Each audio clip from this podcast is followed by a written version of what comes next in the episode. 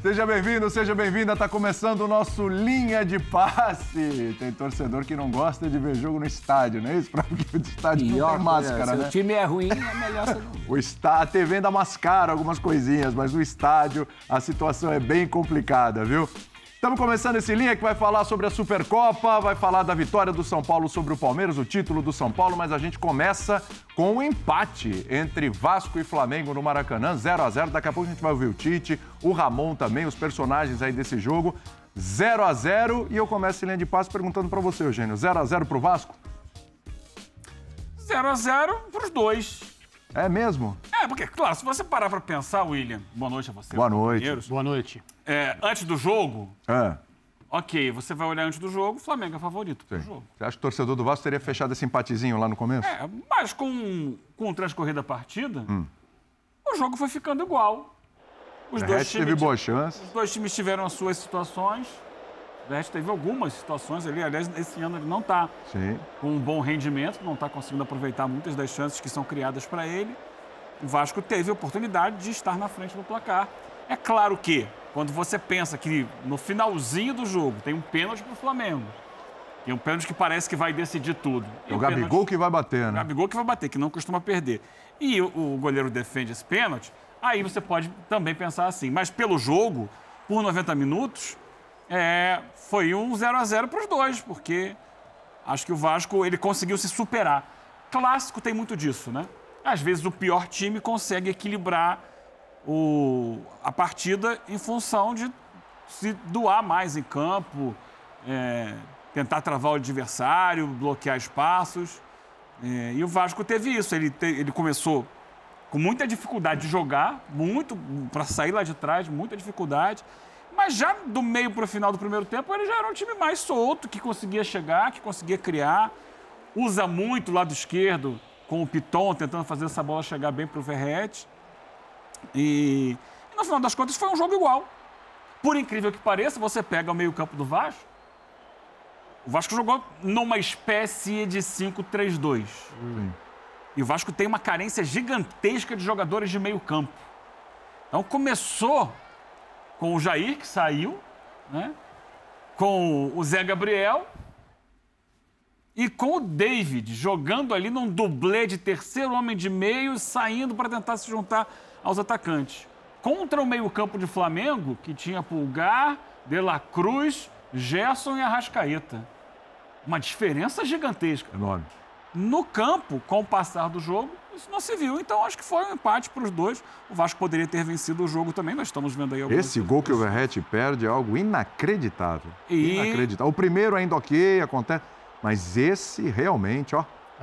que liga um alerta para o Flamengo, que deveria ter vencido o jogo, mas para isso deveria ter jogado melhor. E não pode iludir o Vasco, porque há muita carência no elenco ainda. A superação desse jogo de hoje não pode sugerir que o Vasco esteja pronto para uma temporada que, pelo contrário. Claro que a entrada do Watson a gente vai falar daqui a pouco, né? Sim, sim. qualifica o time ali pela direita e tal, mas as funções ali de volantes do Vasco estão muito carentes, muito carentes nesse início de temporada. É. E no final, só para pontuar, Pode falar.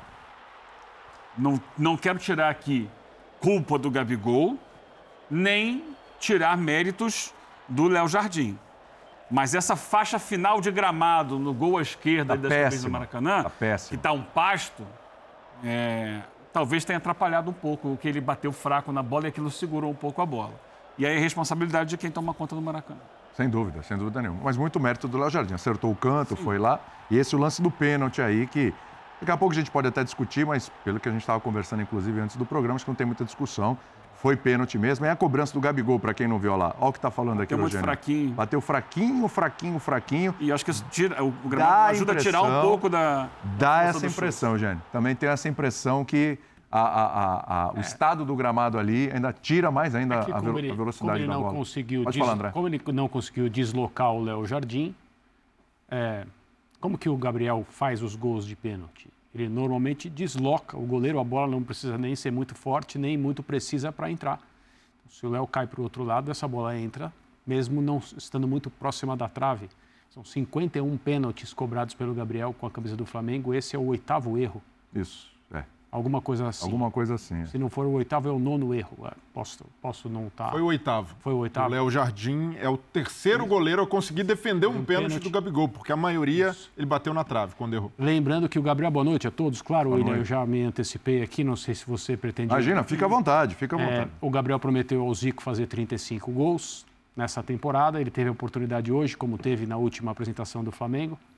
Uma infelicidade, o pênalti é isso mesmo. Eu acho que foi, acima de tudo, o mérito do goleiro do Vasco, que, que foi muito bem na bola e se aproveitou de uma batida que não. para entrar, com os goleiros de hoje, para entrar assim, tem que ser rente à trave e forte. Senão, senão o goleiro vai conseguir tocar nela. Pode tocar e ela entrar do mesmo jeito. Mas o Léo aparou a bola e depois segurou. Isso. A defesa dele foi uma, uma defesa aparentemente tranquila. E muda completamente o que seria a análise do jogo, como, como disse o Eugênio. Estou de acordo com tudo que ele falou. E para falar um pouquinho mais de Flamengo, que era o favorito teórico por causa do elenco que tem, o elenco do Flamengo continua sendo o principal em nomes e em potencial, o principal da América do Sul. E essa é uma situação que cobra desse elenco o melhor, né? A gente está observando um momento do Flamengo e deu para ver no momento, na hora da substituição no segundo tempo, quando saiu a dupla Pedro Cebolinha para entrar a dupla Gabriel e, e Bruno Henrique, os dois jogadores que dividiram as honras de, joga, de melhor jogador do Flamengo no glorioso e encantador ano de 2019, hoje tem a sua titularidade discutida, é o debate. Então, se a gente lembrar de três, três últimas imagens, aquele, aquele amistoso nos Estados Unidos, que o Flamengo sai na frente, permite o empate. E toda a gritaria, gritaria talvez seja uma palavra muito forte, mas toda a repercussão negativa do ah, o momento sem a bola continua com um defeito, o Flamengo continua permissivo, achando que o jogo acabou, é aquela coisa de sempre, se o Tite não cuidar disso, vai acontecer a mesma coisa que aconteceu com os outros técnicos. São uma pré-temporada, um jogo que teoricamente não é nem de competição. Aí tem a vitória sobre o Sampaio Correia. Legal. O Gabriel já entregou um dos gols Sim. ao Zico nesse, nesse jogo. Ah, mas o Sampaio Correia, gente. Clássico com o Vasco, independentemente de ser no começo da Taça Guanabara. É a rivalidade. é tem clássico, um peso com, enorme. é clássico com o Vasco, é jogo de competição 100% das vezes. E o Flamengo, como disse o Eugênio também, concordo, deveria ter vencido o jogo. Mas não jogou para isso. E continua a discussão. Não só, ninguém sabe, né, se o Tite vai continuar é, insistindo com Pedro Cebolinha. Ah, as coisas não estão bem, ou é preciso conter os minutos porque a temporada é longa. Aí entram Gabriel e Bruno Henrique. Ele é um treinador que já se mostrou, evidentemente, capaz de lidar com esse tipo de ambiente, né, com jogadores consagrados e né, com muita história. Treinou a seleção brasileira por muito tempo. Mas é, é um debate que vai acompanhar o Flamengo a temporada toda. Desde Porque hoje. tem já. muito jogador para pouca vaga. É. E é assim. E assim, para o Gabigol cumprir a meta, Breler, dos 35 gols, ele precisa entrar todo jogo, ser titular, né? Ter mais... E ele teve oportunidade hoje e perdeu. O que, que o pênalti hoje que ele perde influencia nessa história toda? Porque é muito cru- futebol é muito cruel. É um pênalti, ó, tá vendo? Gabigol não tá bem, a cabeça não tá legal, como ele bateu mal o pênalti, foi devagar e tal. Tem todos esses questionamentos, a gente sabe como funciona. Até que ponto é, essa, essa, essa questão Pedro, Gabigol, depois a gente fala de Bruno Henrique, Cebolinha, um pênalti desse afeta? Boa noite, William, companheiros, fã de esportes. Olá. É evidente que o Gabigol não vive a melhor fase dele há algum tempo já, tenta virar o ano buscando retomar o melhor futebol e para mim é menos sobre a concorrência com o Pedro, sobre os minutos que ele tem tido e mais sobre confiança. É um jogador que Você acha Tem- que ele está sem confiança? ah, o, o Gabigol é um cara que tem muita estrela e é um cara que personifica essa imagem de ídolo do Flamengo, mas naturalmente nessa fase ruim é, natura, é, é normal se abalar, é normal não ter é, o, o mesmo aproveitamento de antes. E até se a gente olhar o aproveitamento em pênaltis do, Gabi- do Gabigol, continua sendo muito bom com a camisa do Flamengo, 52 pênaltis, oito cobranças desperdiçadas, ainda é um cara confiável nesse aspecto. Mas como a fase não ajuda, é o cara que está tentando, é, de certa forma, se colocar nessa briga pela titularidade com Pedro, mas ainda não está no seu melhor, ainda não fez por merecer, é normal que se abale em algum momento. Mas hoje o resultado, para mim, passa menos pelos pés do Gabigol. É claro, desperdiçou uma oportunidade, até é, acabou saindo ali na, na cara do Léo Jardim, num lance que houve impedimento, a arbitragem marcou impedimento. Não houve, né? É, não houve e a arbitragem, a arbitragem marcou. marcou. Esse gol ia dar o que falar, porque o VAR provavelmente daria o gol. Exatamente. E foi uma bola metida pelo De La Cruz para o Gabriel. Uma das, um dos poucos raros momentos de organização né, na criação de uma jogada ofensiva ao estilo desses jogadores, né, com os passos trocados por dentro da defesa adversária. Um momento diferente do resto do jogo. É, então tem o Gabigol será lembrado na análise dessa partida pelo cara que desperdiçou o pênalti aos 43 minutos do segundo tempo, mas o, a verdade é que o Flamengo não jogou para merecer vencer o jogo. E aí essa é a análise uh, maior que deve ser feita. O Flamengo, pela qualidade que tem, por ser superior tecnicamente ao adversário, poderia ter jogado muito mais. É, poucas associações de Arrascaeta com Dela Cruz, caras que se conhecem da seleção uruguaia, ainda buscando é, o melhor funcionamento, a melhor engenharia. É, no primeiro tempo, Cebolinha apareceu muito menos do que, tá, do que tem aparecido sob o comando do Tite. Então foi o Flamengo muito abaixo.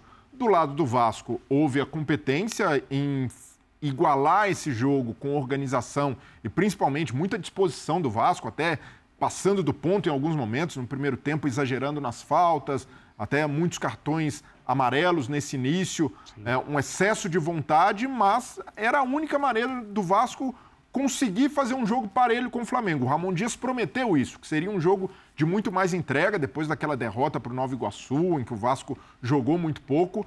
É, o Ramon Dias prometeu essa mobilização e o Vasco entregou.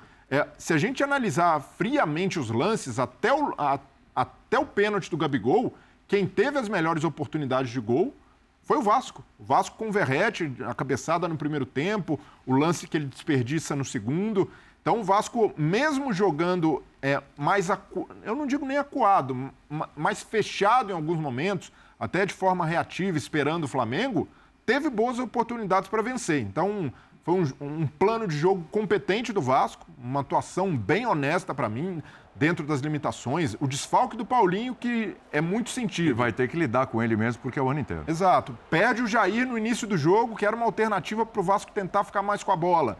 Entra o Matheus Carvalho, muita disposição, mas assim como o Zé Gabriel, tem mais dificuldade de jogar com a bola. Então, dependia muito de um lance iluminado do Paier ou de uma jogada do Piton cruzando para o Verrete, tentou dessa maneira, quase teve sucesso nessa abordagem, mas se algum torcedor do Vasco criticar o Ramon Dias por jogar dessa forma contra o Flamengo, é tá fora da realidade, porque é, é a única forma, é, é, sendo mais reativo, é muitas vezes se fechando com uma linha de cinco atrás, é, sendo mais conservador até nas mexidas, e aí a gente olha para o banco... Isso é um problema, né, Breler? Porque você vai falar do banco assim, é, isso é um problema, porque Jogar contra o Flamengo assim, ok, concordo. Com o time, e você vai chegar no banco também, falar de elenco curto, acho que você vai chegar nisso. É, é, com o que tem hoje o Vasco. Só que o Vasco não está mostrando no horizonte grandes soluções. Algumas contratações que possam resolver esse problema, dar uma encorpada. Não é só jogador que vem para somar, jogador que vem para resolver. Então, daqui a pouco, o Vasco vai enfrentar outras equipes, aliás, no próprio Carioca, pegar um Fluminense, um Botafogo, e aí depois vai começar a enfrentar outras equipes, Campeonato Brasileiro, por exemplo, é, vai pegar Palmeiras, vai pegar São Paulo, vai pegar Internacional, vai pegar. E ele não dá para ficar jogando toda hora assim. O problema é que o elenco condiciona a forma de jogar do Sim, treinador. Mas o jogo de hoje, eu acho que demonstra, é, é um grito do tipo, olha, tivemos que jogar dessa forma assim e veja como foi. É, precisa chegar jogador. É, e a, é gente, possível, a gente precisa sempre pontuar e lembrar, William. O, o principal executivo da 777 prometeu, antes da conversão da SAF, que o Vasco não jogaria mais em desigualdade econômica e até mesmo técnica com o Flamengo. Faz um ano isso, né? E ainda há um abismo Quantos jogos aconteceram? de elenco entre Quantos Vasco clássicos e Flamengo? depois da promessa? Que eles, no, esse é o último clássico com o Flamengo. Foi no Carioca do ano passado. Então, faz um ano. É. Foi antes. O, o, o, Va, o Va... Foi em 2022 ainda, antes é, da, da votação para aprovação Foi 22. Da... Foi, 22, ah, tem mais de ano isso. O Vasco só conseguiu ganhar um clássico desde então, foi no Campeonato Carioca do ano passado, 1 a 0. Então, é, Merecidamente. e, e assim, o, Va- o Vasco no jogo do Campeonato Brasileiro, 1 a 0 só que pro Flamengo, teve esse mesmo comportamento. Time competitivo, brigando por todas as bolas. te- chegou a ter até mais posse, mais finalizações que o Flamengo. Esse é o jogo que o Pumita fez gol? Foi. É o Carioca. vitória, a Golaço do vitória, a vitória no Carioca. Exatamente. Então, esse jogo do brasileiro já mostrou que o Ramon Dias consegue, de certa forma, com a competência dele, igualar as coisas, jogar de igual para igual com o Flamengo. Só que a grande responsabilidade, até pela maneira como o técnico arma o time, é da diretoria que ofereceu esse elenco para ele, que é- tem limitações flagrantes. É, o Eugênio citou o meio-campo, é, mas nas pontas ainda o Vasco carece de jogadores mais agudos, principalmente depois da perda É, é do um Gabriel elenco, Peck. e até se justifica muito o uso de três zagueiros, porque a função do zagueiro é a hum, que está mais servida no Vasco. Você olha para o time, pro elenco do Vasco, hoje entrou o Rojas no segundo tempo. Então, chegou o João Vitor, que foi titular. Já tinha o Medel, o Léo, tem o Maicon, é, é, o Rojas chegando. Então, para a zaga, o Vasco tem, tem jogadores. Então, ok, onde eu tenho mais gente? Ah, é na zaga. Então, vou colocar três zagueiros aqui. sim, sim. É, meio O campo, problema é- não tenho. É, Você olha para o elenco do Vasco, não tem. Ponta. Ah, o David, o, o Rossi. Entendeu? O- o- já começa a complicar. Não, e o problema é Então que ele tem. Desculpa, é, o Piton na lateral, tem o Léo Jardim, que se, se firmou. Sim. Tem o Piton na lateral, que deve ir embora. Provavelmente vai embora no meio do ano. Tem zagueiros, não tem meio-campo. Tem o Paier e o Verrete. Ponto. Agora, a chegada do Watson, né, que hoje entrou durante o segundo tempo, acho que o Watson vai ganhar um espaço nesse time. Vai. Pode jogar pelo lado do campo ali, vai dar mais qualidade do que o Vasco Mas é pouco antes. ainda. Mas é pouco. É. E aí, o problema é que essa, essa janela de transferência está muito difícil, tudo é lento. Muito devagar o processo. Tudo é, é um drama, vai chegar esse, não vai chegar aquele e tal. E Não, e na comparação com o Flamengo, aí para o torcedor é uma situação mais desesperadora. No segundo tem- tempo, nas mexidas, o Ramon Dias vai com o Matheus Carvalho, no primeiro tempo ainda, o Rojas entra como opção e o Adson estreando pelo time. Do lado do Flamengo, o Tite Você põe o Bruno Henrique, você põe Gabigol. Pedro, é, é Bruno sempre, Henrique é e sempre Luiz uma Araújo. covardia, né? Então, Ah, mas a comparação de elenco ela não pode ser feita, né? Não, não, não pode ser feita, mas no contexto em que foi, que foi prometido da SAF, principalmente da 777, Você acha que a diferença não deveria ser tão grande? Não, não deveria pelas promessas e pelo que o Vasco pintou de perspectiva para o seu Mas, torcedor. mas- mas só tem um detalhe, Breila, para passar para o professor aqui. É, a gente sempre fala isso, né? Que é uma. A gente usa até essa palavra, uma sacanagem que o Flamengo faz quando vai fazer as alterações no segundo tempo, né? Sempre uma sacanagem com o adversário, né? Você olha o banco, os caras que entram. Mas, mas, nem sempre dá resultado. Hoje não deu de novo, hein? Não, ano passado não deu resultado em lugar Não nenhum. deu resultado em lugar nenhum. Deu todas as Sempre foi, não deixou de ser em nenhum momento uma covardia. Verdade, mas não deu William. resultado. Companheiros, boa noite. Antes de tudo, eu acho que foi um grande jogo. Foi um clássico com cara de clássico. Torcida gritando de um lado, torcida gritando do outro. Fazia muito tempo que a gente não via isso, principalmente no Campeonato Carioca, porque tem esse lado bom de estar excursionando pelo país. Já teve jogo de grande do Campeonato Carioca em Brasília, em Minas, muitos estados do Nordeste, mas clima E norte. de e, e norte. Clima de campeonato carioca mesmo, clima de competição, de, riva- de rivalidade, de clássico, a gente teve hoje. É, isso que você falou, essa superação, isso é importante para um jogo, principalmente quando é um clássico. Mas não dá resultado para uma campanha, para uma temporada, para um campeonato, principalmente para um campeonato mais sério, mais competitivo, como será o brasileiro. Né? Em relação ao campeonato carioca, até dá para enganar, dá até para ser campeão carioca e não fazer absolutamente nada no brasileiro. Eu acho que o, o Vasco não pode cair nessa esparrela. Tivemos vários exemplos disso. já. Aquela tua primeira provocação para o Eugênio, se foi 0 a 0 0 pro Vasco. para o Vasco, eu te diria que esse jogo acabou 0 a 0 para o Vasco, porque afinal o Vasco escapa de tomar o gol de pênalti, que mataria qualquer chance, mas durante a partida o jogo foi muito mais 0 a 0 para o Flamengo. É o Vasco que perde os chamados gols na bucha.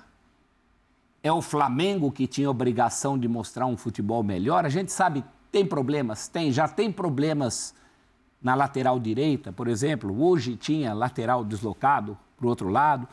Mas nada justifica a, a falta de domínio do Flamengo E nesse nem foi jogo. problema, o Varela nem jogou mal.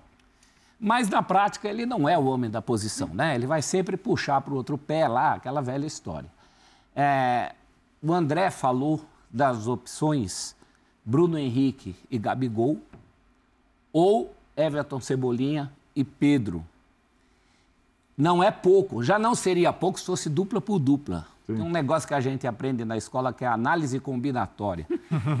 então, o Tite ainda tem as possibilidades de Cebolinha e Gabigol, Sim. por que não? Sim. Bruno Henrique e Pedro, por que não? Então, é de, de quatro, você faz. E ele não tem feito essas Muito é. mais opções. E o Vasco? O que, que o Vasco. Ele determinou duas duplas e acabou, é, né? É. Não, não, não, faz o crossover. Então, mas ele pode fazer pode. o tal do crossover? Pode. No futebol você descobre coisas que você nem imaginava que dariam certo. Tá aí o Rony no Palmeiras, jogando numa posição que ninguém imaginava, só para dar um exemplo. Né? E o Vasco, por seu lado, a gente fala muito das carências de elenco do Vasco. Na verdade, o Vasco ainda tem carências de time. Não é só de elenco. De 11, né? Esse time precisa de um cara que agora achas que pode ser o Adson, mas em princípio não é um nome para mudar ninguém de patamar. E pelo menos um volante-volante. Aquele cara para chegar. E entre os nomes que o Eugênio colocou, e é verdade, o Vasco tem essa. Não é bem uma espinha dorsal, porque é meio torto, né? Você está contando com o lateral esquerdo. Tem alguns jogadores. Tem o goleiro. Eu quero destacar o mérito do goleiro Léo Jardim, primeiro de ter acertado o canto. Claro. Se ele não acerta o canto, por pior que o Gabigol cobrasse, aquela bola tinha entrado. Então já começa dali. Ele acerta o canto, faz uma defesa fundamental. Essa defesa garante oh. o ponto do Vasco no jogo de hoje. Né? Independentemente do Gabigol, que é verdade, não está no seu melhor momento, independente do gramado, que é verdade, nunca está no seu melhor momento. Não vamos esquecer que choveu antes do jogo, né? Tinha reportagens mostrando tufos e buracos do gramado Sim. do Maracanã. Mas o Léo Jardim hoje é um nome muito importante desse time do Vasco, que pelo menos, se ainda não ganha do Flamengo, se ainda não tem esse predomínio nos números contra o Flamengo, compete. Compete já pelo menos três dos últimos confrontos não é pouco para quem passou o que o Vasco passou, né? O Adson é pouco? Ou o Adson pode resolver, o Eugênio? Não. É, o, o, professor colocou bem, não é o Adson que vai mudar o patamar do Vasco. É. Mas ele vai tapar um buraco. Sabe? É, é, é um jogador que vai. Assim, a qualidade que ele tem é superior às dos outros que estão lá. Então ele vai entrar e vai dar uma qualificada no time. Foi como ano passado, quando o Vasco contratou alguns jogadores é, por exemplo, o Praxedes, até agora perdeu um pouco de espaço. Né? É, quando o Praxedes chegou, muita gente olhou assim, pô, mas o Praxedes não, não é um jogador... Só que era um jogador, diante da carência que o Vasco tinha, ele entrou e jogou. O próprio Piton, né? O Piton foi uma contratação de início de ano, é. foi, aliás, um investimento, né? Do, Mas que também se torceu o nariz, mais só, uma vez uma relação com o Corinthians. Só que ele né? hoje é um dos bons laterais que existem na, na função dele no, e, e, ele é um dos principais jogadores do time do Vasco, para o funcionamento do time do Vasco. Mas, por exemplo, o Vasco trouxe jogadores como Paulinho, como Praxedes, como outros que ah, não são craques, não, mas dentro do que tem, ajudam muito. Então o Adson é isso. O Adson não é um jogador que vai, vai usar o Vasco para chegar à seleção brasileira, mas ele vai qualificar o time. E permitir que, por exemplo, quem o Vasco tem hoje de, é, acima da média, tecnicamente? O Paier. O Vasco tem que trabalhar para o futebol do Paê aparecer. E os outros têm que dar uma sustentação básica de, de time, de coletivo, para que o Paê consiga achar as jogadas dele, os passes dele. Então, por exemplo, o Adson hoje entrou, na primeira jogada ele já cavou uma falta para o Paê bater. Bateu mal a falta, mas era uma situação já possível. Então, é um jogador que vai dar, que vai dar é, força ao time, Sim. vai encorpar o time numa função muito carente hoje. É menos por ser o Adson e mais por ser alguém para aquela função. Sim. O Tite está falando nesse momento, vamos lá. É, no transcurso todo do jogo, a gente fez a iniciação e a construção média com boa qualidade. No primeiro tempo faltou um pouco mais de objetividade e finalização, sim. Não com jogadas de bola aérea, mas jogadas de combinação com Pedro, ou no pivô e de infiltrações. Segundo tempo continuou botando volume, teve as, as oportunidades, teve as infiltrações, teve as finalizações, aumentou o número de finalizações no segundo tempo. É, e também vê-se que o adversário tirava a infiltração e bloqueava também essas infiltrações no primeiro tempo. Então, tu olhando sobre as duas óticas, tu não vai fazer sempre. E é um processo de evolução também da equipe. Nesse, nesse último terço, nesse terço final, na jogada de combinação, do cruzamento, da melhor escolha, da finalização também. Oi, Tite. É, boa noite, Sérgio Lobo. É, vou é, talvez te perguntar, porque foi o primeiro jogo do Maracanã né, nesse campeonato carioca. É, choveu muito antes do jogo. E eu queria saber a sua opinião e se você já teve um feedback do teu, dos teus jogadores sobre como é que estava o estado do gramado, principalmente naquele gol que foi defendido, no caso, pelo, pelo goleiro do Vasco no segundo tempo. A percepção que eu tenho é só minha. É, não falei com os atletas, não. É, está me falando é, a respeito de jogo, dos aspectos do, do, do, do, campo. Não acredito que o campo possa ter tido. Ele, ele ficou mais rápido, sim. É sempre uma bola mais rápida. É, eu estou relutando para falar que a bola é, é dura. A bola, oxi, Maria. É difícil. A bola é difícil. A qualidade da bola não não é o campo. Tu vê que às vezes ela, ela varia, o lance da precisão de uma batida de, de bola parada. Estou falando de, de finesse, sabe? O atleta de alto nível, ele, ele consegue.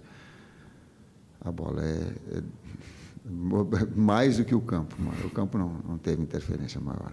Acredito que não, na minha opinião. Tite, boa noite. É, é, muito característico assim das suas equipes uma linha de quatro que defende muitas vezes bem fechada, protegendo o centro da área. É, pelo lado esquerdo, naturalmente, com o Cebolinha quase sempre pelo corredor, tem uma definição mais clara de quem faz uma recomposição. Por ali, pelo lado direito, muitas vezes o Dela Cruz está jogando por dentro, enfim. E as, as distâncias até para ele cobrir ficam um pouco maiores. Hoje, o Vasco usou muito uma saída com três homens e o Piton muito aberto, quase em cima da linha lateral e a gente percebia que muitas vezes ele recebia essa bola com uma distância longa para o Wesley chegar nele, e muitas vezes o Wesley estava atraído para dentro por alguns dos atacantes do Vasco que ficavam entre lateral e zagueiro do Flamengo. Foi difícil, a parte mais difícil do jogo hoje foi defender a largura do campo, e essa definição de, de recomposição, por vezes, pela direita é uma questão com essa movimentação quase sempre do De La Cruz por dentro? Com o sistema do Vasco, sim. Opa, tivemos um probleminha com o sinal lá no Tite, justo no momento que ele estava falando da bola, né? Agora há pouco, né? Curioso isso, porque a gente está analisando ali o, o, o gramado, né? É, o lado, principalmente ali onde o Gabigol bateu o pênalti, e o Tite fez uma referência ali à bola, né? Bola difícil, tá virando brincadeira. Tem aqui a bola nós, né, atrapalhou, que a bola resumindo. atrapalhou, né? A bola jogadores- atrapalha muitos times. Virou uma né? brincadeira entre nós. aqui Os já. jogadores estariam reclamando da qualidade da bola do estadual? É Sim, isso. isso, isso, É isso. isso é um tema. Nesse lance, a bola atrapalhou o Verrete ou o Verrete se atrapalhou com a bola? Não, não, não. Aí o Verrete se atrapalhou, né? Não só o Verrete se atrapalhou, né? O Varela também. É, mas o o Léo Pereira foi muito bem no lance. Vai com um movimento de bloqueio perfeito. É, porque, assim, a gente tá, a gente tá brincando e o, e o- o André tem razão, então é um tema. É, porque se isso está acontecendo no Flamengo, está acontecendo nos outros times também. Pois é. Essa Exatamente. reclamação. A bola, a bola é a bola- mesma no Campeonato Carioca para todo mundo. Mas é a al- marca. alguém aqui já tinha ouvido alguma É, então, outra é- não, é em relação à bola? eu não- Eu não, eu não sei tinha se sou ouvido eu que nada. estou alheio, mas eu não ouvi nada. E, assim, e os titulares do Flamengo é, estão no campeonato estadual há pouco tempo. É, não deu O nem, campeonato estadual está rolando há bastante tempo. nem conviveram tanto assim com a bola. Eu acho que é o contrário do campo, porque o caso do campo, sim. Aquele é um lance específico em que um jogador está cobrando o pênalti num lugar específico. Campo, ok. Então não dá para você dizer que o campo ou aquele, aquela situação do pênalti é para os dois, porque não é. Agora a bola é para os dois. É. É, Vamos, vamos ouvir mais um pouquinho do Ah, né? Tite. Voltou, voltou, voltou, voltou. Vamos lá. E os quatro grandes de São Paulo, alguns bem e outros retomando o seu melhor processo. Então, todas as críticas que elas foram contextuais, dizendo do campeonato no seu conjunto, estão corretas. E as aceita. É, com relação ao, ao Varela, né? Assim, a marcação do Veguete, principalmente, que explora muito esse setor, é algo que nós bate muito assim, em cima da, da pergunta do Mansur, né? porque nós tentamos neutralizar a fonte, no caso que era o Piton, que nós sabemos que é uma das forças do Vasco. Primeiro tempo um pouco mais de dificuldade, correções no segundo tempo e a gente conseguiu controlar melhor. Enfim, é um atleta que tem esse tempo de bola, né, como um dos seus pontos mais fortes e, e que merece ser respeitado, né? Tivemos essa vulnerabilidade no primeiro tempo e no segundo tempo conseguimos corrigir. Tite, boa noite. César Sampaio, boa noite. Gil boa noite. Carvalho, Rádio Superando Gigantes Esportes. Tite, é, o torcedor, é claro, né, mais experiente que, que Vossa Excelência não tem, porque é muito experiente. O torcedor, é, em clássico, ele fica preocupado, porque se não ganha, já tem um outro na quarta-feira contra o Botafogo e o Flamengo, claro, né, é, não desmerecendo o Botafogo pelo gigantismo que é o clube, é, o torcedor começa a se preocupar. Claro que o trabalho tem um pouco mais de paciência, tem que ter. Você acredita que na próxima semana o Flamengo vai estar melhor do que foi hoje? Que ele reproduza o padrão de construção e de criação com a melhor finalização. E em terra de imediatista, quem tem paciência é rei ou quem trabalha no futebol é rei. E eu vou ter que ter paciência para conduzir essa situação, porque o futebol ele é assim. Boa noite, Tite. Boa noite, César. Tudo hum. bem? Muito bem. Ouvimos aí o Tite. Vamos para o Emiliano Dias, que o Ramon não falou. Não sei por que o Ramon não falou. Também não falou no meio de semana. É, pois é, é ele não tem vez. falado do Emiliano que tem, tem ido para as coletivas. Vamos ouvir então o Emiliano Dias e a gente volta para debater um pouquinho mais de Flamengo e Vasco. Bom, boa noite a todos aí. É, sim, el Chimi comenzó, comenzó por ahí sufriendo los primeros 10 minutos hasta que eh, el Chimi encontró la situación y el manejo por ahí de Yobo, las más claras, yo que la tuvimos nois. Y sí, falé, el vasco, eh, el clásico eh, se juega diferente, es, guerra. a veces no se puede jugar bien, enfrentamos al, al mayor Chimi de, Sudamérica con un entrenador de, de elite no era fácil. A gente estaba en proceso de, de, armado y no, no era fácil jugar este, este tipo de juego en plena preparación. Mas eh, fiquei muito contento com o grupo porque sempre botou a cara como sempre. Emiliano, boa noite, tudo bom? Aqui. Hoje foi a estreia do Adson e ofensivamente o Vasco mudou muito após a entrada do atleta. Queria que você falasse um pouquinho sobre esse novo jogador. Bom, Adson, sabíamos da qualidade que ele tem, de lo que puede ayudar a gente y entonces ficamos muy felices porque tenemos que ir levando a él de a poco porque hace mucho tiempo que no compite mas eh, estamos muy contentos con él es un, es un jugador de elite y va a ayudar muito, muito a gente Emiliano, é, boa noite. É, bom, o resultado foi, não foi esperado por vocês, né, um empate, talvez pudesse conseguir uma vitória no finalzinho, o Verret aquele gol, mas Teve um momento que você ficou bastante irritado, você saiu do banco e foi para a área e pediu tipo para frente. É, o que, que faltou assim para o Vasco ter um pouquinho melhor de qualidade no último passe? Há muita coisa que, que você, eh, por aí, a prensa não, não comunicou, porque eh, tanto Ramón como eu falou de não comunicar nada, mas eh, estamos limitações em, em, com, com Pablo, porque Pablo tem uma fissura, uma costela. del primer, ninguém sabe. Es la primera vez que voy a hablar porque ahora Pablo va a parar y está haciendo un, un esfuerzo inhumano por, por, por, por, el líder que él, él, es y por el comprometimiento que él tiene con, con, con Vasco. Está sufriendo mucho. Entonces yo que, que Pablo no, no, se lo puede evaluar porque está jugando un 30% de lo que él puede jugar. Entonces ahí a Frenchy, a Genchi tiene un garoto de 17 años precisamos más ahí y Pablo está haciendo un, un esfuerzo sobrehumano. Yo le agradecí hoy cuando terminó el juego, mas eh, vamos a prepararnos. No, no, no tem nada más fácil. A gente quería ganar, porque un clásico cosa de ganar, mas a veces cuando no se puede ganar, tem que empatar.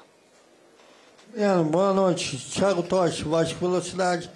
É uma, é, o setor do meio campo e ataque é o que mais preocupa. Você tem viu, pelo que você viu hoje, você viu a evolução nesses setores?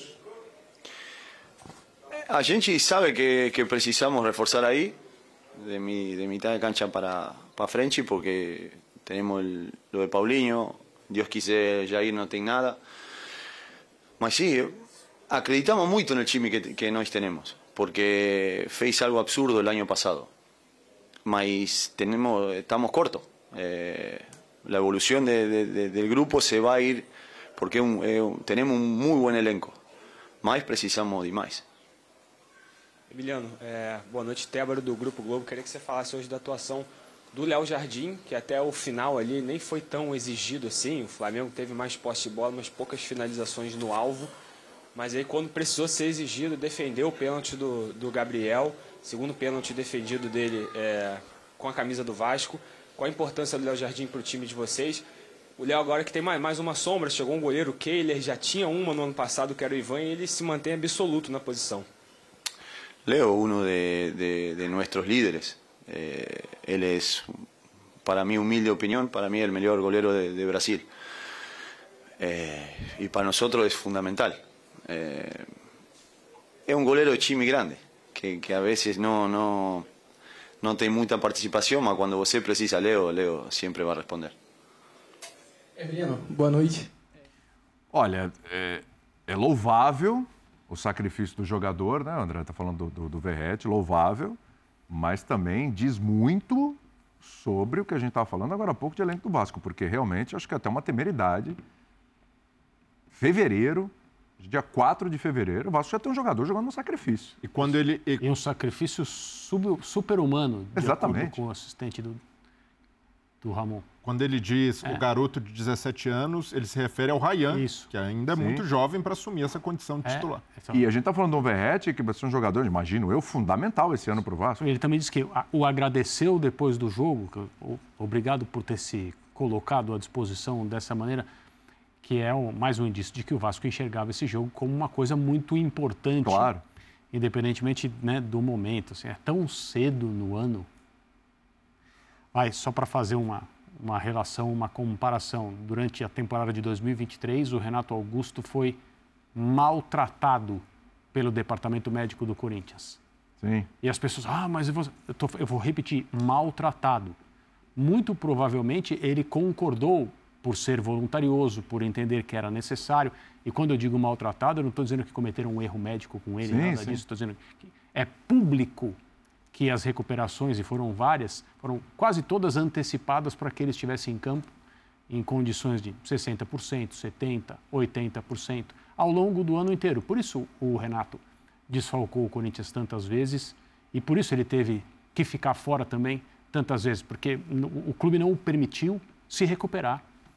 E e é, é preocupante o Vasco já estar falando a respeito de um jogador que não ia renovar porque não aceitava a proposta. Eu acho que é normal, é negociação, ele queria ser valorizado, um cara importante, compreende a sua, a sua importância. Acertou, vai ficar, ok, mas já assim, muito cedo, né? Um sacrifício desse tamanho. E se não fosse uma coisa realmente diferente da normal, um membro da comissão técnica do Vasco não diria isso em público. né? Então eu acho. Ali ele. Não é, não é bom, né? É, o discurso do Emiliano tem assim, uma série de indiretas para. Para a diretoria. diretoria da, da SAF, é. acho que acima É, de tudo, né? Estamos curtos, foi o que ele falou. É, Isso é, bem claro. O, é, o elenco é bom, ele tem que valorizar os jogadores. Claro, possui, lógico. Mas é curto. Porque você tem. O ano passado o Vasco tinha um reserva para o Verrete, que era o Seba Ferreira. Seba Ferreira foi embora. Não era a altura, Não mas. era a altura, mas era um jogador que estava ali. É um jogador é, com alguma experiência, com rodagem internacional. Não no mesmo nível, mas hoje não tem mais. Quem é a reposição? É o Ryan, de 17 anos, que é um jogador que tem né, uma perspectiva de futuro muito grande, mas ainda não aconteceu no time principal. Então você não pode ir com esse menino de 17 anos para um clássico com o Flamengo. Vai o Verrete, ah, meia boca, né? sem estar no melhor da sua capacidade. E aí perde gols. né? Aliás, e eu, para ser justo, eu falei aqui no início do, do, do programa que o Verrete, esse ano, não estava correspondendo da forma como o ano passado. Agora está explicado o porquê. É, e até para ser justo com ele, o único gol perdido foi esse. É, o outro- o, o outro, o outro de cabeça, o Léo Pereira. tirou, salvou ali Mas teve outras linha. jogadas Ele- na temporada que cabeceou ele não está certinho. Conseguindo concluir da mesma No forma. jogo anterior, ele perde um gol que não perde na carreira, e a- a- acho que essa, essa fala do Emiliano explica muita coisa, né? Tem essa questão que até então a gente não estava levando tão em consideração. Isso aí chama síndrome do, do cobertor curto, ou síndrome de Renato Augusto, que deu origem a- no ano passado, mas que os clubes, o futebol está vivendo muito no limite, gente. E no limite que está atacando a integridade física dos jogadores. Nós tivemos o episódio do gramado no Allianz. Esse é mais um episódio de mais futebol do que os atletas aguentam. Isso precisa ser pensado. De alguma maneira, isso precisa ser pensado. Isso bate na diretoria, sim, na diretoria do Vasco em específico, que as torneiras são abertas sempre na contramão do timing da temporada. Né? Os reforços do Vasco, por, por um desentendimento aí com a SAF, no Vasco chega tudo depois do tempo. Em outros clubes talvez nem chegue. A gente tem falado aqui de outros clubes que têm esse problema, mas isso está atacando a integridade física de quem faz o É, espetáculo. e, e no Vasco também não chegou, né? A entrevista com o Paulo Brax, ex-diretor executivo de futebol do Vasco, que foi ao ar ontem pela primeira vez aqui no Bola da no Vez. e vai estar sendo repetido aí, e está no Star Plus. A gente questionou sobre a questão das contratações da- do segundo semestre do ano passado. Ele falou, porque havia a projeção de que chegaria o dinheiro depois da data prevista. E falou, é, havia projeção de que chegaria depois da data, data prevista. E não chegou, nem depois da data prevista. Então, as contratações que foram feitas foram de, foram de jogadores é, sem a necessidade de você pagar pela contratação, né? Vieram apenas pelo salário. Sim. Então, Medel, Paulinho, é, Serginho, o próprio Verrete, o. Silva Ferreira, Paier. O Vasco não comprou né, os direitos desses jogadores. Ele simplesmente trouxe os jogadores e pagou salário. Aumentou a folha salarial, é verdade, aumentou, mas não teve o investimento da contratação, porque o dinheiro não chegou. E agora que deveria, que é uma janela que deveria ter investimento, mais investimento, está muito a conta gotas. E o Vasco perdeu os jogadores. Perdeu o Gabriel Peck, perdeu o Marlon Gomes. Marlon Gomes. E essa coisa do jogador sacrificar é muito bonita aos, aos ouvidos do torcedor, né? Não, legal, o cara... não tem outro jeito, gente. Fazer o quê?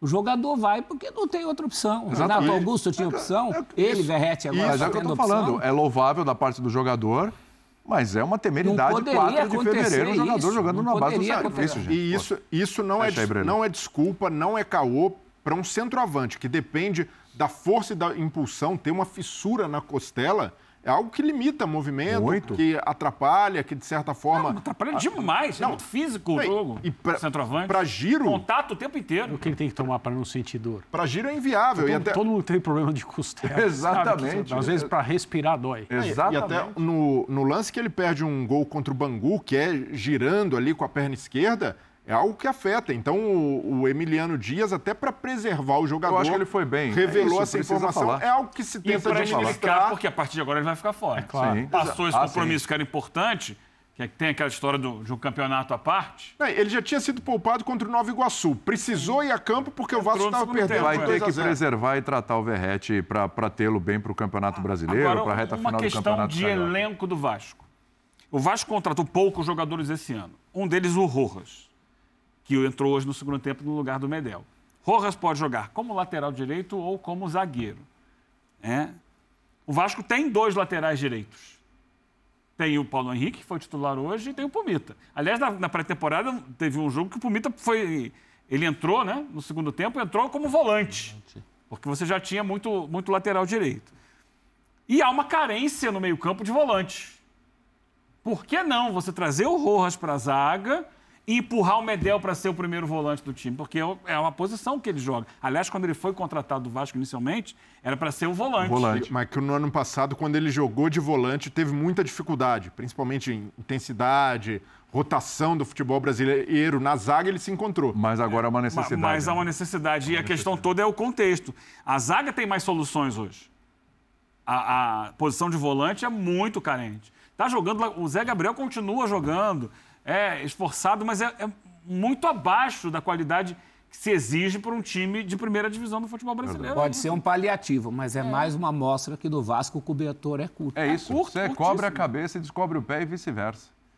Vamos falar da Supercopa? Afinal de contas, temos um campeão? Sim, o São Paulo nos pênaltis derrotou o Palmeiras. O Rafael pegou dois pênaltis, grande jornada aí do Rafael. Agora eu vou falar uma coisa para você, André. Já percebeu, desculpa? Diga. Nós estamos falando de dois jogos em que os goleiros que Pênaltis. pegaram pênaltis, Pênaltis. foram protagonistas Exatamente. e não teve gol. E não teve gol, 0 a Bola 0 rolando. Aliás, um Palmeiras e São Paulo que fo- ficou muito aquém das expectativas, mas é bom lembrar que é uma Supercopa, jogo decisivo e tal, mas é, um início de temporada, mas perder, tem muita coisa em jogo ali, a gente sabe como é que é perder um jogo desse, né? Acho que é por isso. E é impressionante, assim, que semana do Thiago Carpini, André, porque É. ele vai à Arena Corinthians, a Neoquímica Arena, vence o Corinthians, quebra o tabu Uhum. e ganha o primeiro título dele e um título que era até então também inédito para o São, São Paulo, Paulo. Supercopa, em cima do Palmeiras. Com relação ao Thiago, é uma questão de capital inicial. Eu não estou falando de música, não.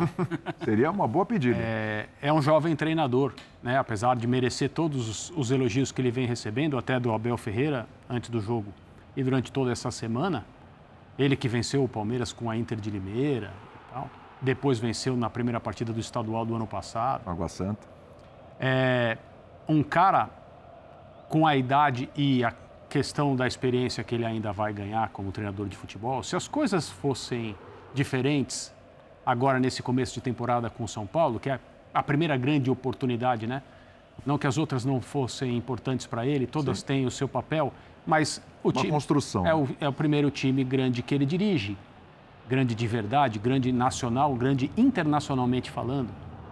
É, se as coisas não estivessem bem, certamente muita gente já estaria dizendo: oh, falta experiência, é muito jovem, não estava na hora de contratar.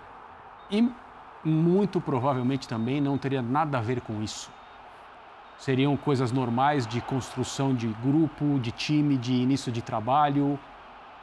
E é o futebol. Então, quando eu falo capital inicial, é aquilo que ele já vai somando em momentos e e em conquistas, porque Itaquera na terça-feira não vale troféu, mas é muito importante para o São Paulino. Talvez mais para o São Paulino do que para o São Paulo. Acabou essa história de não ganhar em Itaquera. E, foi com ele que isso aconteceu. Aí, na, na sequência né, do, do calendário do São Paulo nessa semana em que se discutia, conversando com as pessoas, o que é mais importante, a, o tabu em Itaquera ou, a Supercopa? É, um, é uma taça. É uma taça. Mas o É próprio taça- Lugano sentou É no taça seu lugar. simbólica também. Sim. É, é, Foi uma taça Mas não é. O, Eu- o- eu o acho que- Lugano falou, como, tor- como jogador, para mim é taça, mas como torcedor, para mim é questão de honra. Então é isso. Então, futebol tem tudo isso. O torcedor é, adorou o que aconteceu em Itaquera, adorou o que aconteceu hoje no Mineirão. Está feliz pra caramba com a semana que o São Paulo teve. Não sei se havia a possibilidade de escolher entre uma coisa ou outra. O São Paulo fez o seu papel muito bem feito. Na dúvida, levou as duas. Na dúvida, levou. Não é? Vale, vale troféu. E é com esse treinador que essas coisas estão acontecendo no começo, né? muito no começo ainda. E esse, essa é uma questão, André. E para ele é muito importante, porque. Para ele é muito importante porque ele chega, ele é um jovem treinador, é o primeiro grande desafio da carreira dele. Eu ainda não tenho certeza que ele está pronto para isso. E ele consegue dois, duas conquistas numa semana que dão a ele uma tranquilidade, um, um lastro muito grande para seguir o trabalho dele. Porém, há um outro lado né, da questão. Por exemplo, hoje, nos 90 minutos, o Palmeiras foi melhor que o São Paulo. Também acho. Se, se- se tivesse que haver um vencedor na bola rolando, esse vencedor era o Palmeiras. E, e o São Paulo consegue controlar isso, leva para os pênaltis e ganha. E isso pode dar, porque eu costumo dizer que no Brasil, né, aos vencedores se dá mais do que muitas vezes eles merecem. Como ele, o time dele ganhou, embora tenha jogado pior, ele sai por cima. Mas ele não jogou melhor. Ele jogou melhor sim e muito melhor que o Corinthians. Sim. Só que o Corinthians hoje perdeu também. É a quarta derrota seguida do Corinthians. Perdeu até por um, um placar assim. 3 a 1 maior. Perdeu mais perdido. É, Mais perdido. para o Novo Horizontino. Então a gente olha, opa, é verdade, o São Paulo jogou bem contra o Corinthians, jogou bem, mérito, soube explorar, mas é, quando a gente olha o momento do Corinthians, talvez não tenha esse mérito todo. Então, acho que há um risco da gente supervalorizar uhum. e ali na frente cobrar alguma coisa achando que, opa, essa semana que ele, não é, possa ele levou dar. um patamar é, sensacional. Ao vencedor as batatas, não, é, já diria. Eu, eu, eu não, eu não discordo. O meu ponto só é, é que, para ele, era, era necessário mostrar algo e rápido. Lógico. Cartão veja, visitas. Tem um treinador cujo time não está mostrando nada até agora. O Eugênio acaba de citar. É Exatamente. o Corinthians. Uhum. O técnico é um profissional de longa trajetória no futebol brasileiro, treinou a seleção e tem serviços prestados ao Corinthians muito importantes. E estão querendo mandá-lo embora. Exatamente. Hoje já começou o mesmo, não quero atropelar temas, mas já não, começou o mesmo tipo de manifestação que tirou o Silvinho do Corinthians também no início de ano. Então, assim, para o Carpini era crucial, no mínimo, manter as coisas num bom caminho. Sim. Ele não precisaria ter quebrado o tabu. Vamos supor que o São Paulo empatasse. E ele não tinha obrigação nenhuma de ganhar a Supercopa. Ele fez as duas coisas. Claro, com os jogadores do São Paulo. Hoje eu também acho que o Palmeiras foi assim, levemente superior num jogo que não teve tantos grandes momentos assim. E se a gente pode falar de uma grande, clara chance, foi a do Caleri. Desperdiçada. Que o Everton quase entrega e depois. Isso. Se recuperou. E aí a coisa vai para um outro jogo, que é o jogo dos penais, em que eu acho que a gente precisa pelo menos considerar que é algo interessante. Os treinadores dizem que não há como reproduzir em treinamento a pressão, a intensidade, aquilo que acontece no lado humano do jogador de futebol numa decisão por pênaltis. É impossível você preparar uma equipe para isso. Todos os técnicos bons Sim. Falam isso. Mas há um, tem que haver um motivo para levar uma equipe como a do Palmeiras, que ganha tanto, a esses números. Oitava decisão por pênaltis, sétima derrota. Isso, isso no mínimo, precisa ser conversado. Só uma, só uma, só uma, são todas com o Abel, né? Sim, com o Abel. Todas com o Abel, É, né? eu- É isso. com Aliás, desculpa, Breler, vou fazer o seguinte: o Abel falou sobre isso. É, então, Já essa que você, fala é você boa. levantou essa bola, eu acho que é um tema muito legal para a gente conversar aqui. É, vamos ver o Abel, volto contigo, Breler. Vamos lá. Hum, agora que vamos competir, eu acho que isso é mais em marca desta equipa, uma equipa competitiva, uma equipa que sabe lidar com todos os momentos do jogo. É uma equipa que tem que melhorar nos penaltis, porque não somos bons nos penaltis. O que é que quer que eu vos diga? Sete em oito, não, não somos bons. Hum, não tenho nenhuma barinha mágica para isso. É um momento muito intenso que os jogadores vivem quando saem do, do, do meio campo até bater. Esse trajeto né? Se vocês imaginarem a vossa primeira vez do que quer que seja, sabem o que é que sentem. Imaginem um jogador sozinho e nós neste momento não, não ainda não somos suficientemente competentes, mas havemos, havemos de ganhar um dia uma competição em, em penaltis, uma grande, uma grande competição, quem sabe. Hum, acredito nisso, mas eh, são factos. Eh, oito oito decisões em penalti, sete nós não conseguimos. Eh, Contra factos não há argumentos, e sabem que eu gosto muito de números e, e é um dado, mas hum, desculpem, eu não sou competente o suficiente para ajudar a minha equipa a ser boa a bater penaltis. E aí a tela, justamente em cima do que o Abel falou que o André já tinha, já tinha levantado aqui. Ó. É, Al Ali, no Mundial, não venceu. Esse é o Supercopa lugar. com o Flamengo, é, não conseguiu. Defensa e Justiça pela Recopa, também não conseguiu. CRB pela Copa do Brasil, lembram? Sim. Também não conseguiu. São Paulo pela Copa do Brasil, não conseguiu. Isso foi lá em 2022. E é bom lembrar que nesse jogo aí, que foi o segundo jogo no Allianz Parque, o Veiga perde um pênalti, inclusive. Que era para matar o jogo, para Ah, o jogo classificar. não ia ter nem pena. Exatamente. E ele perde uma cobrança de pênalti, na sequência sai um gol de São Paulo. Atlético Mineiro aí sim passou na Libertadores pelo Galo em 2022. 2023, Boca Juniors em casa pela Libertadores não conseguiu passar. E hoje, de novo, pelo São Paulo. Perdeu duas Supercopas dos pênaltis, hein? O, o- o Palmeiras. Duas edições de Supercopa, o Palmeiras não consegue vencer justamente com derrota nos pênaltis. E aí, Breler, passando a bola para você que você, você queria falar. É, o Abel admite que treina, não tem uma varinha mágica lá para resolver, mas que admite que o time não é bom nisso. É, muita gente tende a apontar os canhões para o Everton. Ah, o Everton Não pega não pênalti. pega pênalti. Mas. Aliás, já apontaram aqui esse canhão pro Everton. então, é, Apontaram aqui no ponto. é, vai se criando essa pecha que não condiz muito com a realidade. O Everton é um cara que também já pegou pênaltis decisivos pelo Palmeiras. O Abel até citou é, no jogo contra o Botafogo, diante do Tiquinho Soares, o gol que poderia ser o da vitória do Botafogo. O Everton foi decisivo. Isso. E nessa lista aí, ele só não pegou pênalti na- nas decisões contra o Defensa e Justiça e hoje pela Supercopa contra o São Paulo. Então ele tem. Das oito em seis ele pegou. Ou seja, o problema Então, ele está com quem bate. ele garantiu- o Everton está fazendo ele- a parte ele dele. garantiu pelo menos uma defesa. Então eu não vejo que é, é um problema de goleiro. Aí o Abel ele vai precisar se debruçar sobre isso. Até no final ele reconhece, né? Contra fatos não há argumentos, mas no final ele dá ali uma resposta meio atravessada, meio reativa. Ah, eu não sou bom o suficiente para trabalhar meu- o meu time nas penalidades. Então, acho que é evitar essa postura, é entender que é uma fragilidade, uma das poucas fragilidades do Palmeiras sob o comando do Abel, e trabalhar para identificar e, e melhorar. As pessoas. Hoje, o futebol decidido em detalhes, em cada movimento, como o goleiro estuda os cobradores. é- é- há, há margem de evolução para o Palmeiras nesse aspecto. Então, e o Palmeiras é um time de chegada. O Palmeiras está sempre decidindo título ou vaga em mata-mata. Então é algo que precisa realmente ser trabalhado e aprimorado, e o Abel e sua comissão têm condição para isso. Mas reconhecendo o problema, é, estabelecendo isso como uma das prioridades, e, e- é um calcanhar de Aquiles mesmo para o Abel. Assim como é incômodo também é, esse, essa dificuldade contra o São Paulo. São Paulo tem sido o time que mais dificulta a vida do Palmeiras do Abel, que mais coloca o Abel em apuros. É, tem a rivalidade, tem o fato de ser um clássico, o momento do São Paulo, que é positivo, que é de ascensão, todo um processo que vem acontecendo. Mas se a gente observar a, a dificu- essa dificuldade que o Palmeiras tem com o São Paulo, não aparece contra os times e nem mesmo com times mais fortes que o São Paulo. Não aparece contra o Flamengo, não aparece contra o Galo.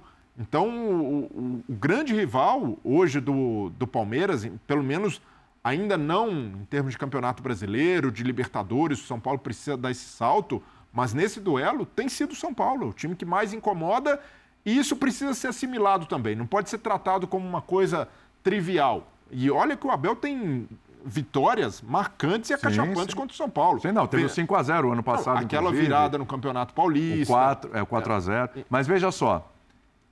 O São, a gente pode pegar quatro, quatro é, é, classificações do São Paulo, o título do São Paulo. Um paulista, que valeu o título, foi a final. Duas Duas eliminações edições de seguidas. Copa do Brasil seguidas, uma delas valeu o título para o São Paulo.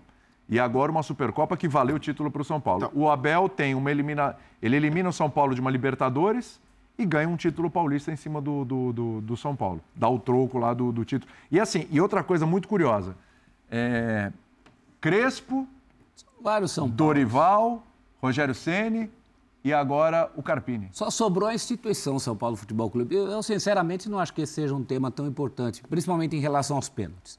Primeiro porque é, a gente fala um time que não sabe bater pênaltis. A questão dos pênaltis é muito mais individual, não é uma Sim. questão coletiva. Segundo, não há alguém como antes da chegada do Abel, havia uma coisa muito em função do Dudu.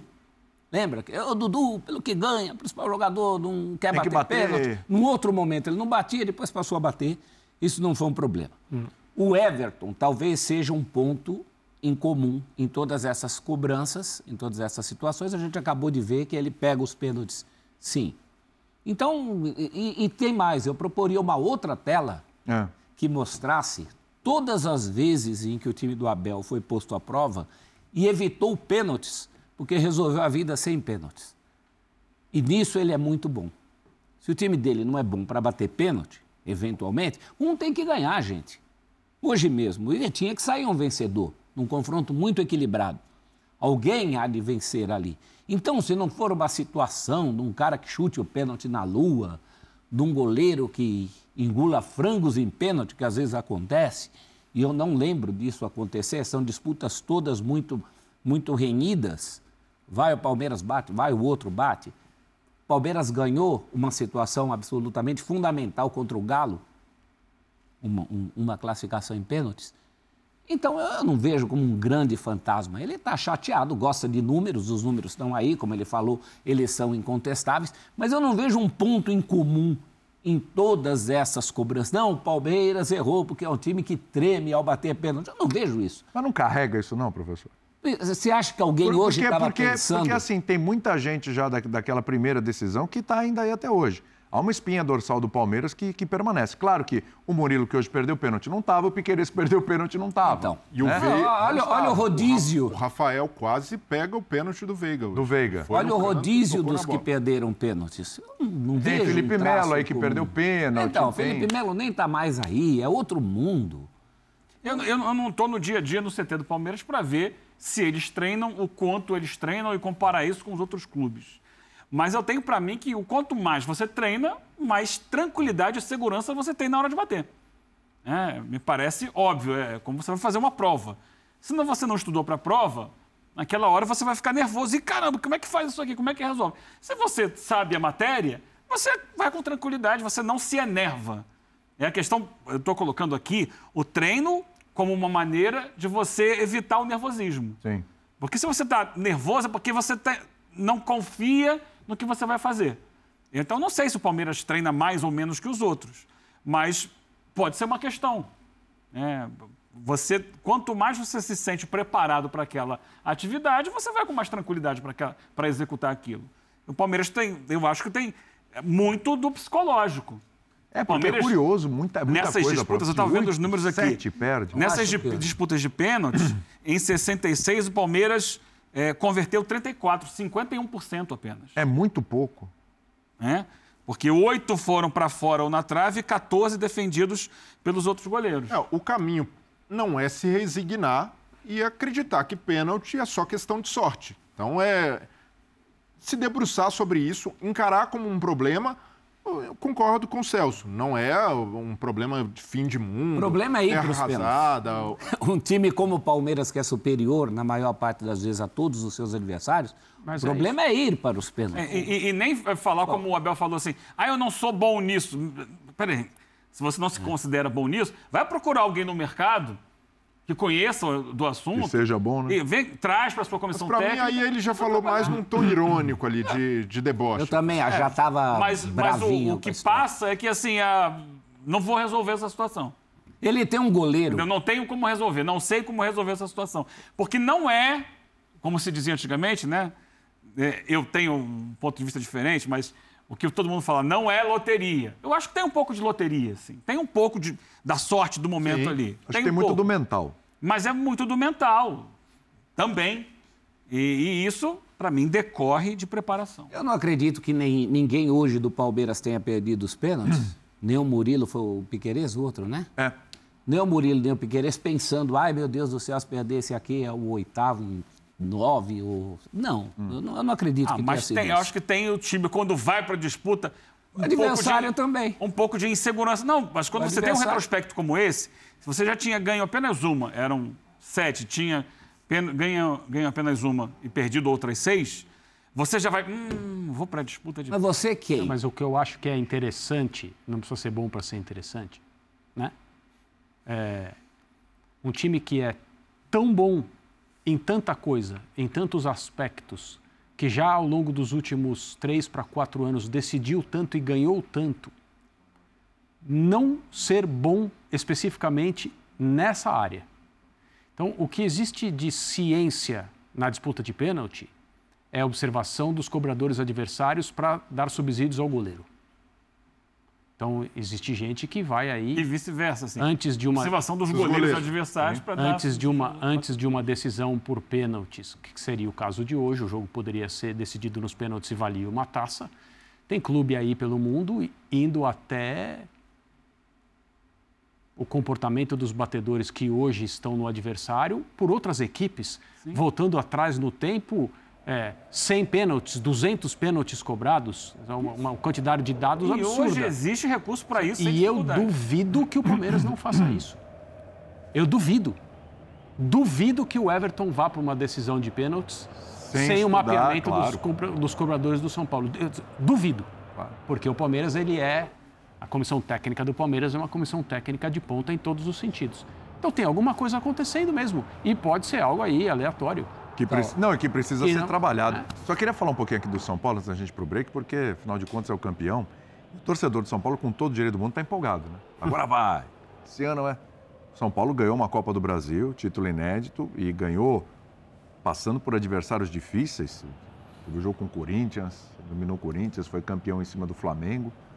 É, é um São Paulo que, que chega nesse jogo na Supercopa, ganha o título em cima do Palmeiras, né? E é um São Paulo que, se você olhar o elenco, a gente já discutiu aqui várias vezes, do meio para frente, ele tem muitas opções, tem opções interessantes, né? Ele tem ali Galopo, ele tem Caleri, ele tem o Lucas, que não jogou hoje, ele tem o Ferreirinha que chegou.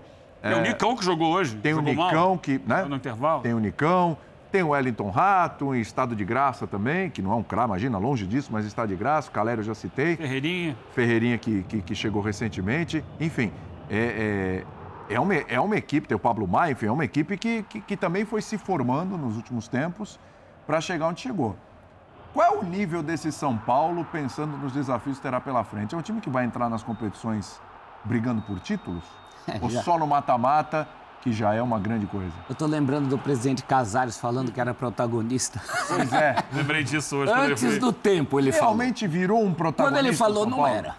Não era, mas Não. agora é. Quando ele falou, não era, mas agora eu acho que é inegável que é um time que encara o Palmeiras, que inclusive encarou na bola, tecnicamente, o Flamengo. É, ele foi campeão em cima do Flamengo e agora foi campeão em cima do. Palmeiras. Eu acho que é incontestável, né? A partir da chegada do Lucas, o Lucas é um marco. Um marco, inclusive, de, desse time ganhando estofo. Tem o trabalho do Dorival, muito bom trabalho. Tem agora um técnico que herda esse trabalho e toca o barco adiante. Não é que pouca não inventa, coisa. né? Teve gente que herdou o trabalho do Dorival no Flamengo e não conseguiu nada. E os que vieram depois também não conseguiram. Então tem muita coisa acontecendo no São Paulo. O São Paulo, durante talvez até anos, a gente viu o São Paulo mudando praticamente tudo. Né? Sim. E tem a questão de postura dos jogadores, né? É, eu acho que Rames... Mentalidade. Rames à parte, que realmente lá. destoa, você vê um jogador como Caleri, né? Porque o anti-Rames é, por exemplo, o Luan, que nem nos planos está, mas estava lá com, com o grupo. Exatamente. Estava lá junto. Então mudou muita coisa no dia a dia do São Paulo. Você vê a São Paulo força já é da um palavra, né, professor? A força da palavra. Quando o Casares fala o São Paulo é protagonista, eu acho que isso mexe um pouco com os brios de todo mundo. E também tem o trabalho do próprio São Paulo de buscar montar um elenco e criar uma mentalidade vencedora dentro do vestiário. De ajudar a força da palavra, porque É. sozinha ela não Sim, vai, né? Claro, mas, mas é um ponto de partida. Né? E você tocou no ponto do Rames, né? O Rames vai se transformando no maior recordista da história, em colecionar títulos sem entrar em campo. Mais uma vez ele é campeão sem entrar em campo. É, é Sem uma nem lista. estádio. A lista é enorme, nem para a viajar, cidade. nem pra É o cidade. campeão mundial. De... Ele é campeão de um monte de coisa. E tem um monte- seguidos, o que significa É, que faz um bom tempo que ele não joga Então é o mesmo. seguinte, tenha o Rames no seu elenco, mas não em campo. Ele é um amuleto, é o amuleto Rames Rodrigues. Dá uma sorte danada. Vamos pro intervalo. Prof, quer levar o Rames lá pro, pro Taqueirão lá? Eu tô carente hoje, tô, aceit- tô aceitando tudo que você passar pra mim. A gente fala sobre mais uma derrota do Corinthians daqui a pouquinho.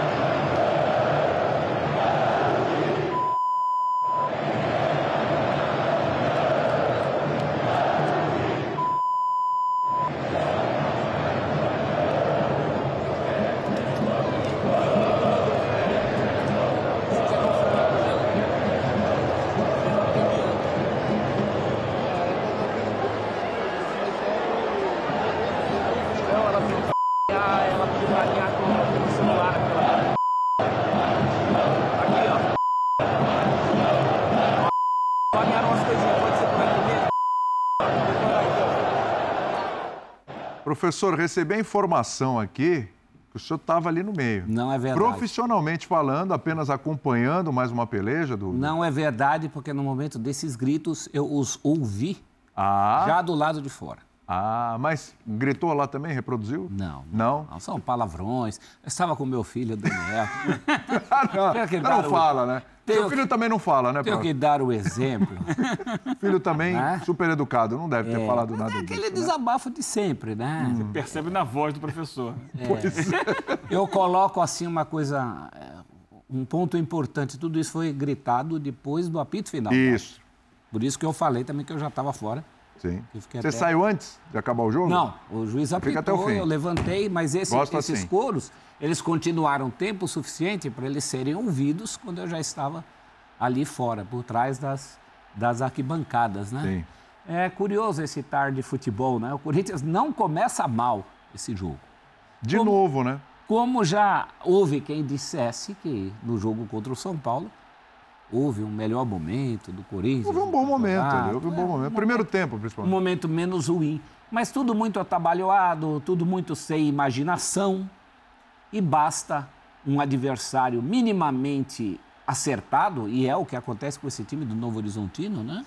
Não perdeu ainda no campeonato. Esse time é um time muito bem acertadinho, acertado o suficiente para fazer um gol no fim do primeiro tempo, quando até surpreendentemente nem tinha descido, e fazer dois gols seguidos no começo do segundo tempo, se aproveitando de uma defesa muito desatenta e eu diria em alguns casos dos jogadores mais veteranos desmotivada. Você concorda com o Mano que o Corinthians perdeu o jogo em 20 minutos? Ele falou em Olha, 15, eu eu- acho em 20. Em 20 É, minutos.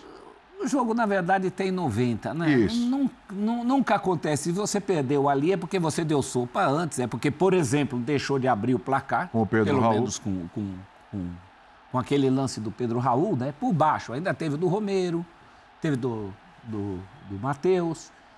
Mas aqueles minutos foram fundamentais para dar uma guinada no destino da partida. E talvez no próprio trabalho do Mano no Corinthians.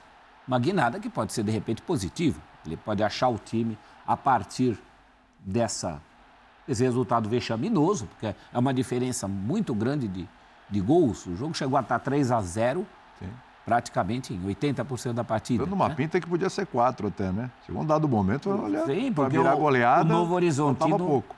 Novo Horizontino trabalhava muito inteligentemente com o, com o desespero corintiano. O terceiro gol é uma jogada que a bola vai de pé para pé. Sim. Não, não, não é que o adversário deu um balão e fez o gol no contra-ataque. Foi de pé para pé. Coisa que o Corinthians em nenhum momento, nem nos seus melhores momentos dessa partida, conseguiu fazer. Essa troca de pé para pé. Então é uma situação até matematicamente muito ruim. O Corinthians vai para um clássico com o Santos, precisando ganhar este clássico para ter metade dos pontos do Santos. Que venceu hoje foi a 12. Tem um jogo próximo aí com a portuguesa, que se a portuguesa não reagir, é, vira um jogo de seis pontos em relação a fugir das últimas colocações.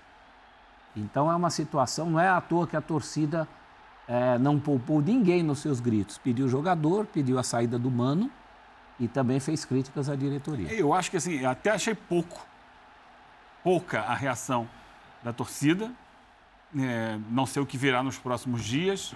E achei que o gol do Yuri e o não acontecimento de um possível quarto gol do Novo Horizontino, que porque se fosse uma goleada, a coisa podia descambar.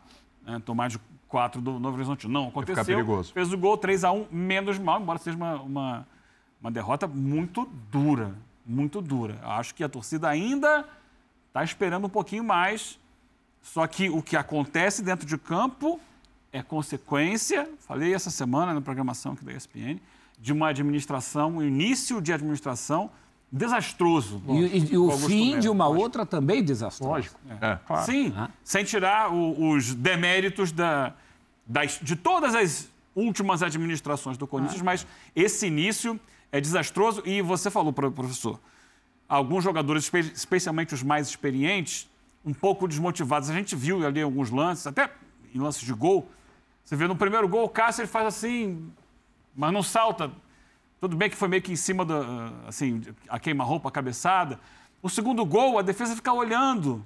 A bola bate na trave, fica em cima da linha. Só quem chega na bola é o atacante do Novo Horizonte. Os zagueiros do Corinthians ficam olhando. O Ué. Fagner fez hoje Muito passivo. uma das Muito suas piores passivos. partidas pelo Corinthians. O terceiro gol também, a troca de passes, é uma troca bem feita, é verdade, mas sempre achando espaço na defesa do Corinthians. Então, uma defesa assim, que ficou meio que olhando o Novo E Horizonte. quando você no fala jogo. achar espaço, só acha quem procura. O Novo Horizonte não precisa procurar muito espaço. No primeiro Espaço tava gol, ali. o rapaz que É. faz o cruzamento ali. Todo momento. É, ele está completamente desmarcado. na- Completamente na- na- desmarcado.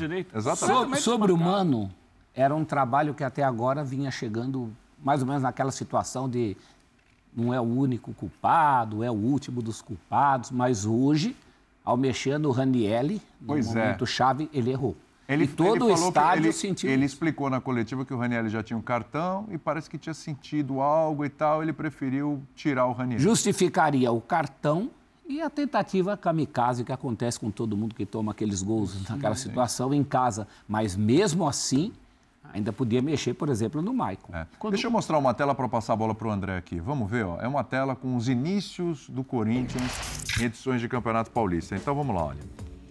É, 1961, Corinthians E iniciou. Faz-me rir. Você lembra, prof? Era o time chamado Faz-me Aliás, teve, uma pergunta hoje na coletiva sobre o time do Faz-me rir para o Mano. e Do Mano Plácido Berce. Claro que o Mano não gostou muito, mas manteve ali o nível. 6,7%. É, 2024, 20%. Esse Corinthians de 2024, ele só é melhorzinho, melhorzinho não, melhor do que o time do Faz-me Rir.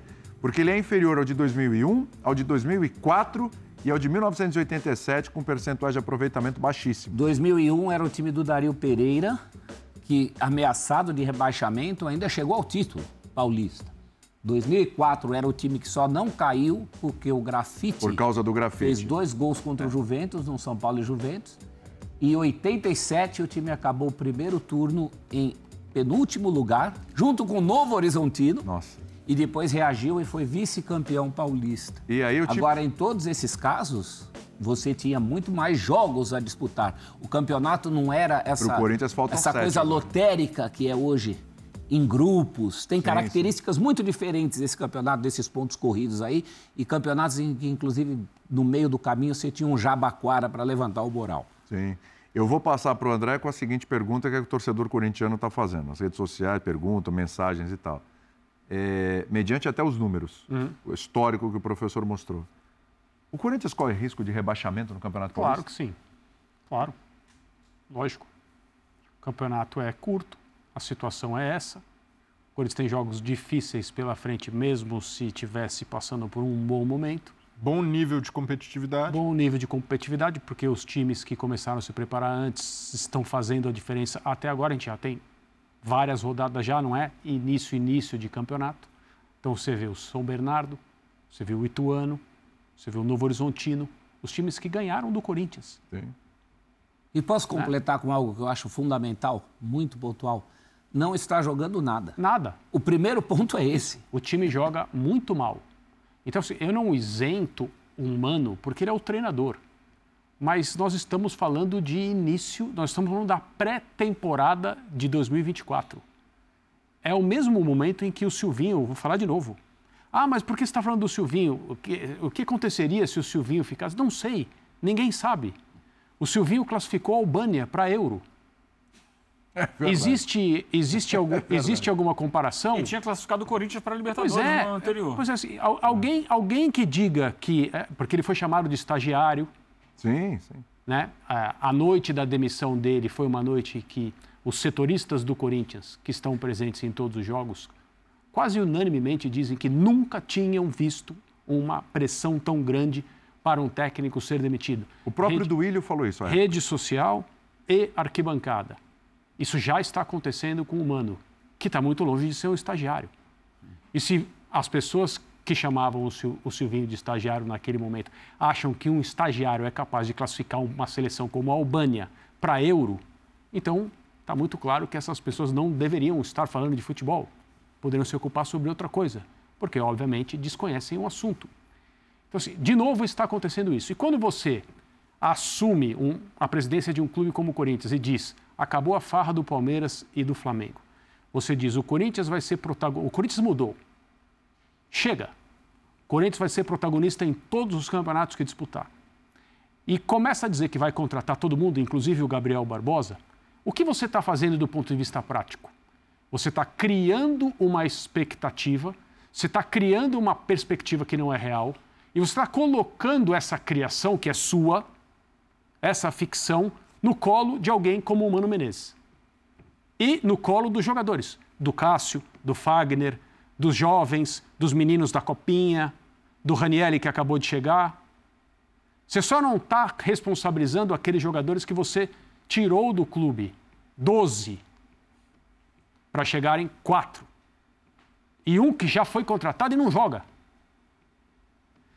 O Augusto Melo, presidente do Corinthians, se deixou gravar e depois permitiu que fosse vazado um vídeo durante a semana. Divulgado. Um Porque não dá para acreditar Por que favor, ele não né? sabia Não, que por ele estava favor, sendo... né? A câmera até mexe. É, exatamente. Na frente dele, Exatamente. a câmera do celular que o gravou até mexe. O cara dá uma Exatamente. ajustada. e ele fala coisas que são bárbaras do ponto de vista de é, o nível de capacidade que deveria ser exigência mínima para alguém dirigir um clube como o Corinthians. Então nós estamos rezando para o Garro estrear logo. Se passarmos da fase de grupo, ninguém segura. Ninguém segura. E estão batendo em mim e na minha família. E Como vem se- um jogador aí, um meia aí de É. 1,90m, alto, que vai fortalecer E agora é, nossa bola reza- aérea. agora é rezar. Agora é rezar. Entrou. o Corinthians entrou no departamento do agora é orar. Lembra dessa frase? Nossa, isso aí é um perigo. Agora é orar. Isso é um perigo. A, a expectativa foi criada e colocada no colo do técnico e dos jogadores que estão entrando em campo e especialmente dos jogadores que estão indo mal. Esses são aqueles mais vaiados e mais pressionados. E agora o Corinthians vai à Vila na quarta-feira. Sim. Com- contra um time, curiosamente, com jogadores que até o ano passado atuavam pelo Corinthians. Isso. Talvez o Juliano não jogue, né? Se recuperando. Mas que estão rendendo melhor no Santos do que rendiam no Corinthians. Isso explica muito sobre o Corinthians. Só um detalhe. Diga. Há requintes de crueldade no jogo de hoje. O Gênison não fazia gol há um ano. Há um ano. Fez três. É o primeiro a fazer um hat-trick contra o Corinthians na arena do Corinthians. É, o Corinthians mudou mesmo. Não tem mais Segundo- tabu, perdeu em Itu e agora um jogador faz três gols. E segundo o professor Pela primeira Celso vez é o filho da Geni, não é isso? É isso. É, o Genessan. Ah. Acabou, não tem mais break? Vai embora mesmo? Tá tão bom o papo, gente. Tá bom. Então a gente vai embora. Mas amanhã a gente volta, às 10 da noite, com mais linha de passe, hein? Valeu.